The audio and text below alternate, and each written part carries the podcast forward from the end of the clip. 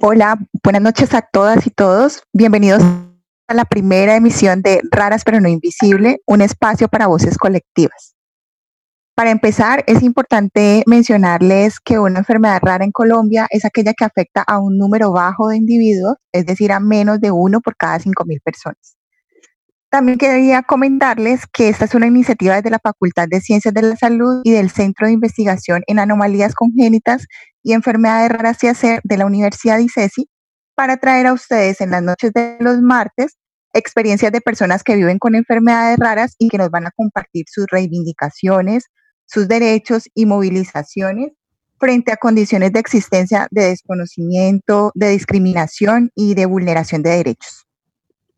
Así que en este espacio traeremos a cada emisión un invitado especial que nos contará lo que ha significado vivir con una condición como esta en una sociedad que además lo, cataloga los cuerpos como sanos o enfermos, válidos o deficientes, capaces o incapaces. ¿Y por qué entonces a cada emisión eh, traeremos un invitado especial? Y hemos considerado que la representación permite un universo simbólico sobre el que crear identificaciones, pero cuando estas son negativas, pueden generar el rechazo a la identificación, con un yo no soy esa o si lo soy no quiero serlo.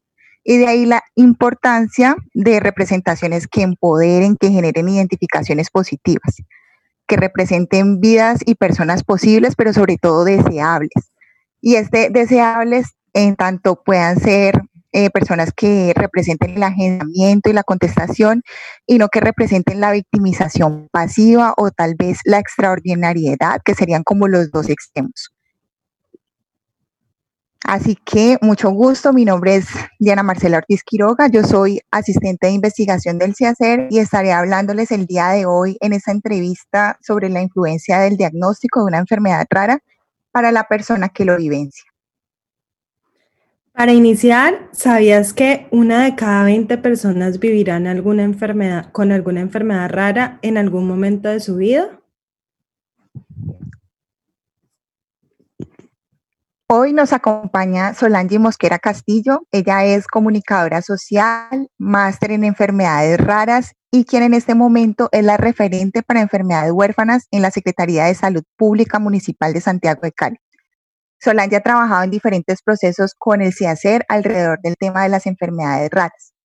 Sin embargo, quiero aclarar que en esta entrevista está participando no como una funcionaria de la administración municipal, sino a título personal y aclaramos a los oyentes que las respuestas que nos dé Solange no son una posición oficial de la Secretaría. Solange es entonces una mujer con un diagnóstico de retinitis pigmentaria, una enfermedad que ha sido catalogada como rara ella fue diagnosticada a los 12 años de edad. Ahora sí, Solange, buenas noches y muchísimas gracias por darnos un espacio en tu agenda y poder hablar con nosotros en esta primera emisión de Raras pero no Invisibles. Diana, y a todo el equipo de la Universidad ICESI y de CIACER, muchas gracias por la invitación a participar hoy en este primer espacio para compartir, como dices, más eh, no como servidora pública, sino desde mi experiencia como Solange Mosquera, una ciudadana más, una caleña más, una colombiana más. Muchas gracias, Solange. Solange, con ese preámbulo, entonces nos gustaría empezar a conversar contigo y entrar en materia y hablar un poco acerca de quién eres. Nosotros desde el CIACER te conocemos, pues como ya lo mencioné, hemos trabajado en diferentes eh, procesos. Hemos podido profundizar un poco sobre tus vivencias cotidianas a través de un trabajo que realizamos hace ya casi dos años, eh, un cortometraje denominado Mirarnos más allá de las barreras. Y por esta razón quisiéramos que otras personas tuviesen la oportunidad de conocer esa experiencia que tú tienes para contar sobre una vida de resistencias, de luchas alrededor de lo que ha sido vivir con una enfermedad rara. Y eh, en esta medida hay una situación en particular que nos gustaría discutir el día de hoy y esta gira alrededor del diagnóstico. Sabemos que para llevar adelante la entrega de un diagnóstico genético hay que estar capacitado en genética, pero sobre todo hay que estar capacitado en habilidades clínicas. Esto es un poco el saber escuchar, conversar con el paciente, atender sus preocupaciones y tener en cuenta su contexto psicosocial. Sí, entonces quisiéramos que nos contaras cómo fue la entrega del diagnóstico en tu caso, cómo te lo explicaron, cómo sucedió esa, ese momento. Bueno, a mí me diagnostican la retinitis pigmentaria a los 12 años. Eh, mi profesora de quinto de primaria en esa época, pues en la entrega de boletines, felicitó a mi mamá por las notas, pero la llamó aparte y le hizo esa observación porque siendo la niña más alta del salón, siempre peleaba por los puestos de adelante y los ojos me lloroseaban mucho. Entonces le dijo a mi mamá que me llevara al médico. Efectivamente, mi mamá muy diligente me llevó al Hospital Universitario del Valle, estamos hablando de principios de los 80, creo que fue en el año 81, y allí pues fui a una serie de consultas, eh, muy bien atendida por el personal. En ese momento me atendió el doctor Alfonso Mendoza, un excelente profesional. Y bueno, estudiaron mi caso, lo revisaron. Eh, inicialmente pues encontraron algo diferente. Eh, se lo comunicó a mi mamá. En primera instancia no sabíamos que era una retinitis pigmentaria. Tuvimos tres consultas con él ya en la cuarta consulta del doctor, no sé qué pasó ese día, pero no estuvo con nosotros, estuvo otro profesional que no conocía mi caso. Y ahí fue cuando mi vida cambió, tomó un rumbo totalmente diferente porque en esa consulta le dijeron, mi mamá pues, le preguntó qué había que hacer. Y el señor la miró y le dijo, no, eh, para poder eh, curar a su hija de esta enfermedad, pues toca cambiarle los ojos. Una mamá, digamos que no sabe de estos diagnósticos le pregunta que si eso es posible y que cómo se hace, y él le dice que no, pues que por supuesto es imposible, que el diagnóstico que me daban era de una enfermedad que era no, no común, que era muy rara y que eh, yo iba a perder la visión totalmente. En ese momento me desplomé, me desmayé, eh, fue un impacto muy fuerte para mí. Yo pues le advirtió de que yo no podía hacer deporte, que no podía correr, saltar. La vida me cambió totalmente porque desde allí empezaron una serie de situaciones muy, muy feas en cuanto a inseguridad, dos años de pesadillas, dormir con la luz encendida. Fuera de eso se destruyó un sueño que tenía y era el de ser atleta, o por lo menos correr en el estadio Pascual Guerrero. Yo me venía entrenando en mi colegio y todo eso quedó al traste. Ya yo no jugaba, me limitaba simplemente a ver jugar y la protección de mis padres y ese cerco hacia mí pues se, se cerró bastante porque yo era la única mujer en una familia de cinco, de cinco miembros, donde dos de los hijos eran hombres y yo era la única niña. Entonces sí fue, fue frustrante y de esto me queda algo bien interesante y es que cuando se da un diagnóstico hay que tener en cuenta que el que se tiene al frente es un ser humano y que el niño que está allí tenga 5, 6 años, 12, es un ser humano que tiene eh, la capacidad de comprender la magnitud de lo que le está pasando. Y esto me cambió la vida, definitivamente que sí. Por mucho tiempo eh, me llenó de muchísimas inseguridades y mm, definitivamente la interacción con la gente que estaba a mi alrededor cambió mucho.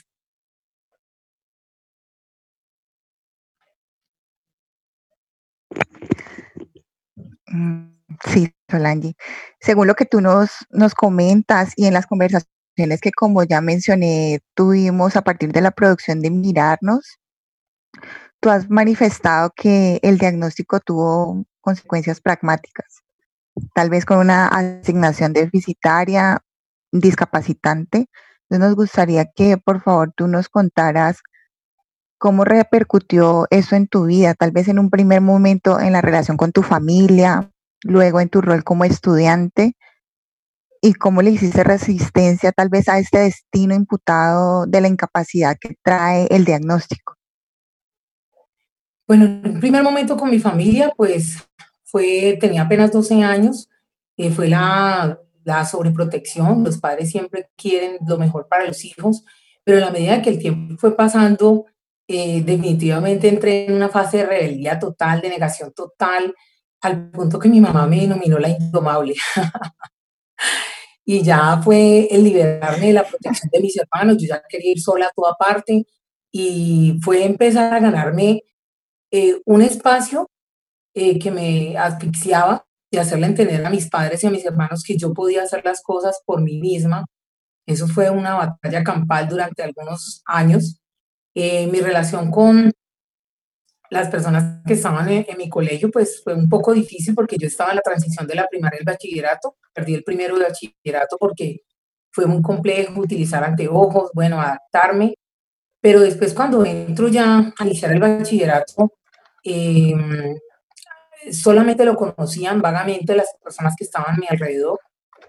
Y mm, en esa época de estudiante y en esa afán de rebeldía, yo decidí a los 17 años zafarme de todo este peso. Y me acuerdo que caminando a la casa de una amiga que se llama Marta Taimbú, que quiero muchísimo, le dije, no, Marta, yo voy a hacer en mi vida lo que yo quiera. Y si es que me queda poco, porque hasta me dijeron la edad que iba a perder la visión, pues entonces de ahora en adelante yo me declaro en una carrera desenfrenada y seré una rebelde con causa, pero yo voy a hacer lo que yo quiera de ahora en adelante con mi vida, o sea, nada me va a limitar. Y tomé esa decisión de, de seguir adelante, o sea, de no dejarme aplastar por el diagnóstico y de continuar, de hacer realidad mis sueños. Eh, me metí al escondido a jugar voleibol. Claro, obviamente mi mamá cuando se dio cuenta me hizo retirar. Eh, yo quería hacer deporte de una u otra manera. Eh, me metí a la Cruz Roja. Soy voluntaria de la Cruz Roja desde los 16 años. Entonces allá al escondido hacía clavados, nadaba, aprendí a nadar de noche. hacía todo lo que hacía todo el mundo por igual pocas personas sabían lo que me pasaba porque de noche era muy activa, de día, perdón, era muy activa y de noche pues se me dificultaba por el, por el tema de la retinitis, pues se tiene ceguera nocturna. Sin embargo, esto fue eh, vivir un sinfín de experiencias, eh, no haciendo que las demás personas se adaptaran a mí, sino adaptándome a todos los ambientes. Para mí, yo andaba en la oscuridad con todo el mundo y la gente que conocía Roma, lo que me pasaba, pues siempre me asignaba a quien anduviera conmigo. Pero eso, después de haber tomado esa decisión, decidí disfrutar plenamente la vida y decidí que ese diagnóstico no era yo. Una cosa era la enfermedad y otra cosa iba a ser mi vida. Y se convirtió, la verdad, en un motor de impulso, eh, aunque en algunos escenarios, como lo hice más adelante, les contaré, pues no a todo mundo sabía y no tenía por qué explicarlo, pero sí decidí disfrutar plenamente la vida. Y eso es una carrera que después de 39 años de diagnóstico aún no se detiene. Es el deseo de, querer vivir plenamente y poder ganar y conquistar eh, el espacio de disfrutar en independencia, en autonomía y en autodeterminación.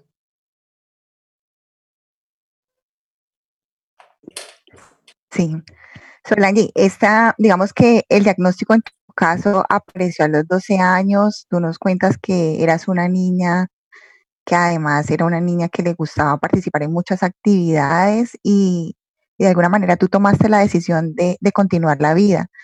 Hay, en, ocasiones se presenta el diagnóstico de enfermedades raras muy tarde, pero también se puede presentar en el momento eh, del nacimiento y digamos que aquí también aparece como una, una entrega de un diagnóstico que puede eh, presentarse como devastador, ¿sí? Devastador en la medida en que la capacidad corpórea se ve como algo que va a estar completamente limitado y el nacimiento de ese ser humano no se de alguna manera no aparece eh, como lo que generalmente se recibe, así como una con una emoción y alegría, sino que ese primer contacto que puede tener la familia con el bebé se convierte en el principio del malestar o tal vez de, sufrimiento. Entonces podríamos encontrarnos pues como con situaciones distintas, pero que también tendrían que ser analizadas desde allí, que es lo que, lo que, es lo que en realidad se considera como como esa capacidad corpórea, ¿sí? Y porque siempre nos pensamos entonces a la persona desde la capacidad. Creo que es una cuestión que, tenemos que, que, pensarnos, ¿sí? Cómo, cómo la diversidad entra a funcionar eh, en esas ideas que tenemos y cómo en realidad todos somos diversos. Volviendo al caso específico. Sí, dale, Solange. hay una situación, Diana, y es que con el transcurrir de los años, uno se da cuenta que las personas muchas veces en la, la forma como son dados los diagnósticos cambian el rumbo de la vida de las personas y eso les hace tomar decisiones eh, en la vida y es un punto importante a tener en cuenta, digamos, en el, en el ámbito de los trabajadores de la salud, que a veces simplemente se dicen, pero esas palabras tienen una carga muy fuerte, muy fuerte y hay que luchar con esto porque a veces el paciente pueda que lo asuma de la mejor manera y se determine, pero el entorno familiar se afecta también mucho, ¿sí? Al punto de que los hogares se desintegran, eh, se producen eh, unas discapacidades que son más del ámbito social, más desde discapacidades producidas por la inseguridad que por la misma enfermedad. Entonces, ahí es, ese es un punto muy interesante para tratar, porque pues a uno le toca lidiar con todo esto, no solamente con, la, con tener el diagnóstico, sino con, con toda la familia y la afectación que tiene eh, la relación y la dinámica interna. Así es. Solange, desde tu experiencia, eh, digamos que siempre hubo una búsqueda de independencia de tu familia y de alguna manera exorcizaste ese cuidado paternalista, la sobreprotección de la que tú hablabas que generalmente está pendiente del riesgo que puede estar al acecho, ¿sí? Precisamente por esa idea de, incapacidad que se tiene. Pero Solange fue creciendo, convirtiéndose en una mujer adulta. Entonces, ahora quisiera que por favor nos contaras cómo ha sido esa experiencia en el ámbito laboral, que sería otro ámbito en el que tú participas, cuántos trabajos has tenido, desde qué edad trabajas, cuáles han sido tus condiciones laborales. Bueno, yo trabajo desde los 19 años, desde que salí del colegio, inicié a trabajar en la Secretaría de Salud Pública Municipal, inicié mis labores en el distrito de Agua Blanca, ya estuve por 11 años, estuve en Ladera y ahora pues ya llevo como unos 18 años allí trabajando en la sede de San Fernando, en total llevo 31 años de labores. Durante este tiempo pues las condiciones eh, fueron muy buenas, hasta cuando se enteraron de mi enfermedad. Yo a los 17 años, como te digo, yo decidí vivir mi vida plenamente, pero tomé una decisión y me convertí en una maestra de los secretos. Yo nunca volví a hablar más de mi enfermedad eh, de una manera abierta. Eh, hice muchas cosas, yo fui modelo de pasarela, pero eso sí, lloraba y le pedía a Dios para el de bruces cuando estaba en los desfiles. En mi trabajo oculté mi enfermedad durante 24 años.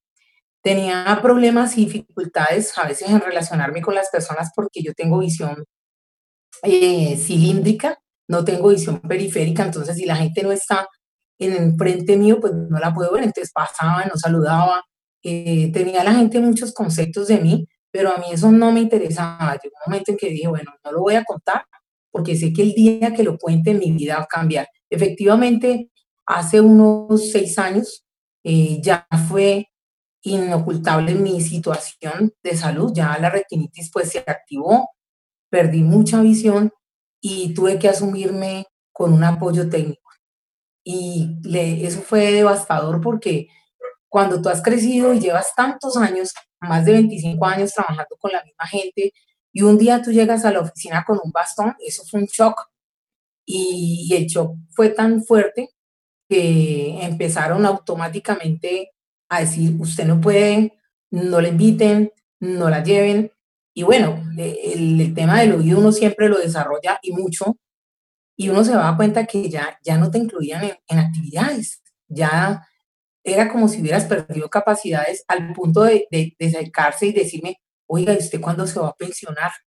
¿Sí?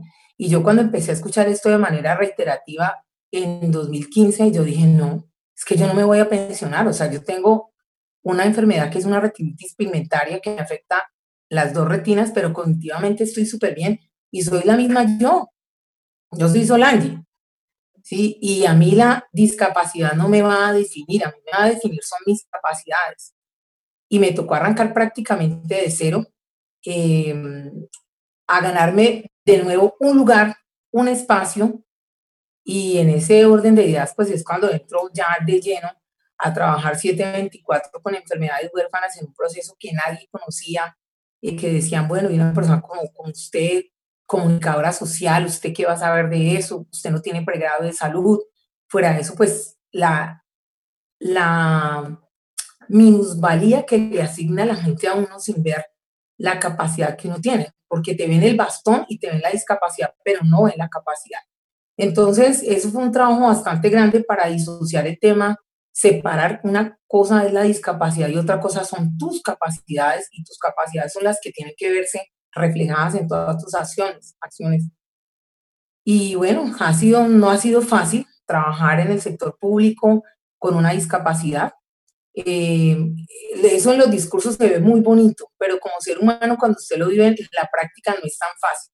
Sí he encontrado personas muy solidarias, compañeros que han trasegado el camino y han ido viendo, digamos, la, la progresión de la enfermedad, pero que en esa medida han sido respetuosos con mi independencia, respetuosos con, con mi carácter, porque incluso, pues en eso también debo confesar que cambié mucho.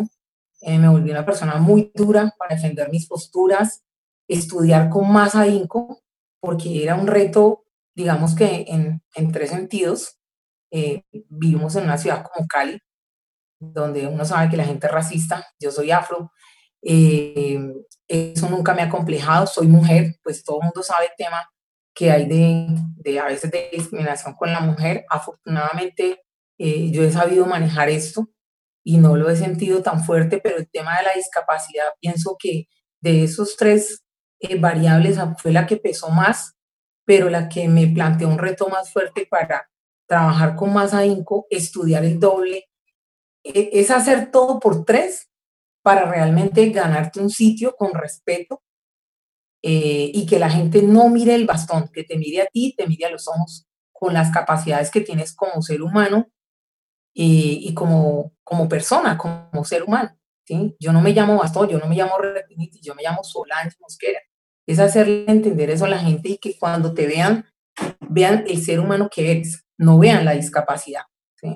No te, no te defina por la discapacidad, sino por la capacidad que puedas tener para aportar y para construir en igualdad de condiciones que el resto de la población y el resto de tus compañeros. Eso ha ido cambiando poco a poco, pero ha sido un trabajo arduo de, del día a día y de paso a paso. Sí. Solange, esto que tú nos cuentas eh, sobre el ocultamiento, tal vez podríamos llamarlo de esa manera, de la limitación visual como un mecanismo de defensa para evitar tal vez ser señalada y excluida de las actividades en las que participabas, especialmente en estas actividades productivas, que es el momento en el que la limitación visual se hace mucho más fuerte. Digamos, que tú nos das o nos traes una reflexión cómo eso cambia en la medida en que el bastón aparece y de alguna manera toca asumirlo, sí, dejar de ocultarlo porque ya se percibe y, y empiezas también a construir una mujer que, que ve esto desde la dignidad, desde lo que es y de, desde todo lo que puede aportar. Entonces me parece que es muy importante esto que tú nos estás relatando. Por otro lado, pues nosotros sabemos que Solange es una mujer muy independiente desde lo que nos has podido eh, contar, ¿sí? de todas las actividades en las que participas, que eres una mujer que vive sola. Sabemos que te desplazas en transporte público hasta tu oficina en la Secretaría de Salud, o por lo menos que de esa manera lo estabas haciendo antes de, del aislamiento por la pandemia que tiene una carga laboral alta, pero que a la vez disfruta de una vida social con las personas de su círculo cercano. Y en todas estas actividades en las que participa Solange, quisiéramos que tú nos comentaras cuáles han sido esas situaciones de discriminación o estigmatizantes con las que te has enfrentado cotidianamente. Y creo que es importante, digamos que la razón de esta pregunta tiene que ver con que es importante señalarlo y que aparezca desde tu voz para que la sociedad pueda reflexionar sobre esas acciones que conscientemente o inconscientemente generamos. Entonces, quisiera que por favor nos pudieses profundizar un poco sobre esto. Bueno, la independencia definitivamente es una palabra que es una transversal en mi vida. Digamos que yo no le temo a la invidencia, le temo es a la pérdida de la independencia, porque considero que cuando uno es independiente tiene capacidad de autodeterminación eh, de participar plenamente y de fijar una postura sin tener digamos, a alguien al lado que, que te maneje. Eso es importante. Ahora me he encontrado con situaciones que son muy sutiles, eh, desde la gente que quiere hacer las cosas por ti y que asume que tú no lo puedes hacer. Entonces es como decirles, no, dame un espacio que yo lo puedo hacer. ¿Sí? Es enseñarle a la gente que uno pide ayuda cuando realmente la necesita.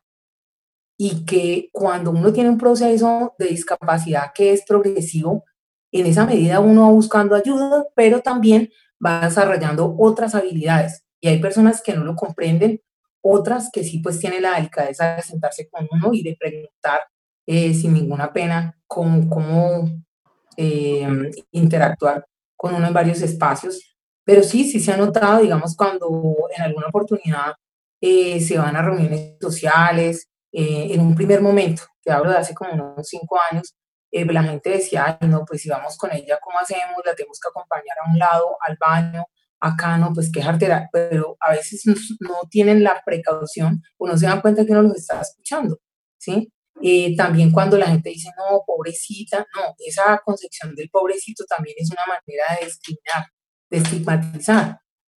Eh, a veces la gente no te pregunta, sino que asume que hace las cosas por ti. Entonces, son como esas cosas, ¿sí? Además, eh, hay un, un, imaginario colectivo que es muy equivocado y es como un paradigma también, y es que se asocia la discapacidad, sobre todo la, la sensorial y la visual, con discapacidad cognitiva, que nada tiene que ver, o sea, la discapacidad de la gente como que las agrupa y asocia una cosa con la otra y construye unos imaginarios que nada tienen que ver con la realidad. Afortunadamente esto ha ido cambiando poco a poco y he tenido experiencias muy bonitas. Yo trabajo eh, también con otro médico, que es con el doctor Julián Ramírez. Ya vamos a completar casi cuatro años de trabajar. Él nunca había trabajado con una persona con discapacidad y hemos tenido conversaciones al respecto con él y con otros compañeros y lo asumen de una manera muy natural, sí, muy natural, muy natural, con mis amigos también, al punto que a veces salimos y a ellos se les olvida, porque nos asumimos muy, muy como pares, muy como iguales, y cuando preguntan, Isol, ¿dónde está? Y yo estoy esperando a ver qué me va a guiar, pero es porque ya están tan acostumbrados, han naturalizado tanto eh, mi manera de manejarme, la autonomía, y eso me, me gusta porque me hace sentir una más donde no genero preocupaciones y nos concentramos todos en lo que tenemos que hacer, si bien trabajar es trabajar o si bien es divertirnos es divertirnos.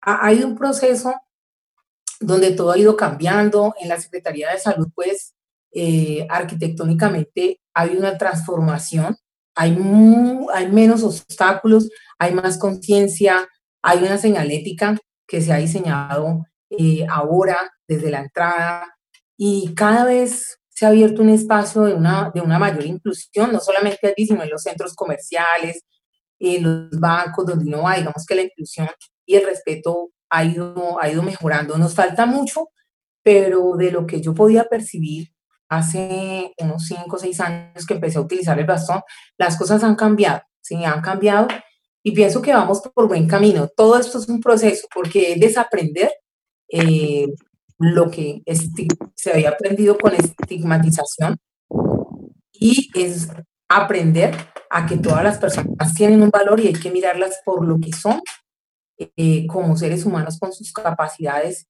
y mirarlos de una manera integral, no por partes, no mirarlos desde la discapacidad, sino desde la capacidad. Así es. Bueno, Sol, el tiempo es corto.